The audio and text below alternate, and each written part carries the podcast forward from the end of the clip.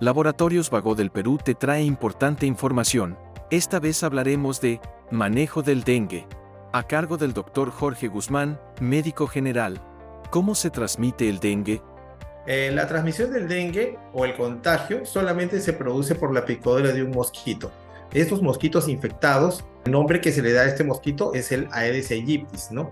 Y estos mosquitos infectados van a transmitir, van a picar al ser humano y van a producir el contagio a través de una picadura, ¿no? Al ser, al ser humano. Este mosquito se alimenta de esa sangre y así va transmitiendo a otros seres humanos, ¿no? Esta enfermedad del dengue. Eh, eh, no se transmite ni de humano a humano, ni tampoco es por leche materna, ni objetos, ¿no? Se dice, eh, hay algunos estudios que pueden coincidir de que de repente que el mosquito se transmita a través de la madre embarazada al feto. ¿Cuáles son las medidas preventivas más efectivas para evitar la propagación del dengue? Las medidas preventivas en sí eh, tienen que ver mucho con el aspecto sanitario. Eh, recordemos que este tipo de, enfermedad se transmite básicamente a través del mosquito.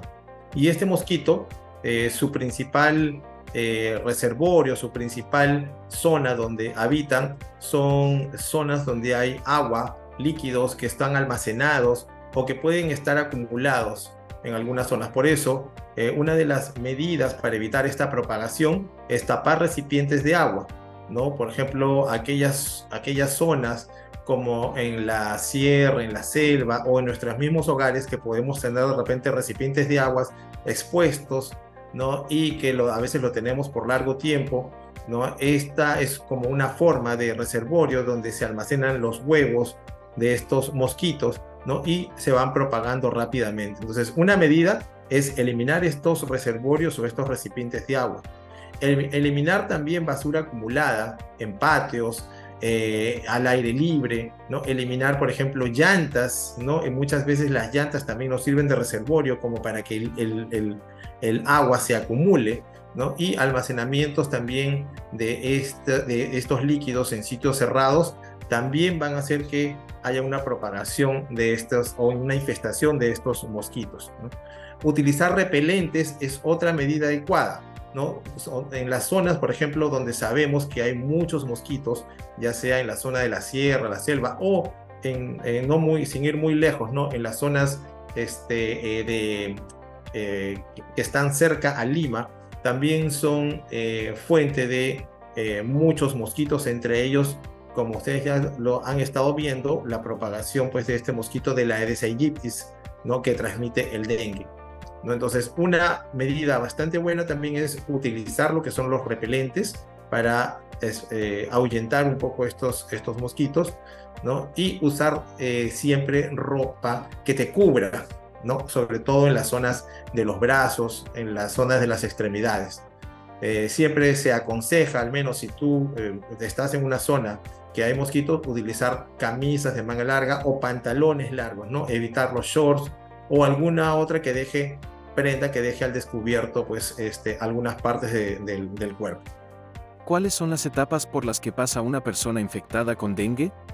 Eh, en sí, las etapas eh, son varias, pero podemos dividirlas en, en las principales.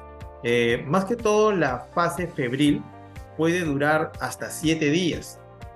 Eh, y bueno, obviamente se va a manifestar con fiebre repentina que puede llegar a 38, 39, 40 grados centígrados, produce malestar general, eritema, dolores en el cuerpo, dolores de cabeza, dolor retroocular, o sea, detrás de los ojos, dolor en articulaciones, que es característico, ¿no? Eh, antiguamente se le conocía a esta enfermedad como la enfermedad rompehuesos justamente por el dolor tan intenso que se producía en las articulaciones.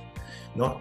En esta fase básicamente va a requerir reposo, hidratación, ¿no? el control eh, de la fiebre en forma oportuna ¿no? y observación médica que es importante. Después hay una fase crítica que puede aparecer entre el tercer hasta el séptimo día, ¿no? y esto se inicia muchas veces cuando cae la fiebre.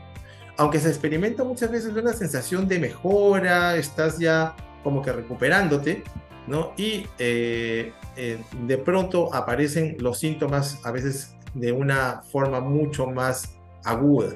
¿no? El reposo y la hidratación ayudan a mantener bastante bien a, la persona que lo padece.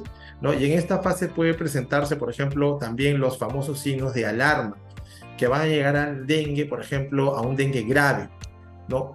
Eh, vamos a, por ejemplo, apreciar en esta fase vómitos reiterados, edema, hinchazón, eh, dolor abdominal intenso, vamos a, eh, hay irritabilidad en la persona, también va a haber signo de somnolencia frecuente, desmayos, ¿no? Y lo más peligroso, el sangrado. Ahora, basta un solo signo de los mencionados para que nosotros podamos, tendríamos que acudir inmediatamente a un hospital, a un centro médico, ¿no? A que nos atienda un profesional de salud para vigilar esto, ¿no?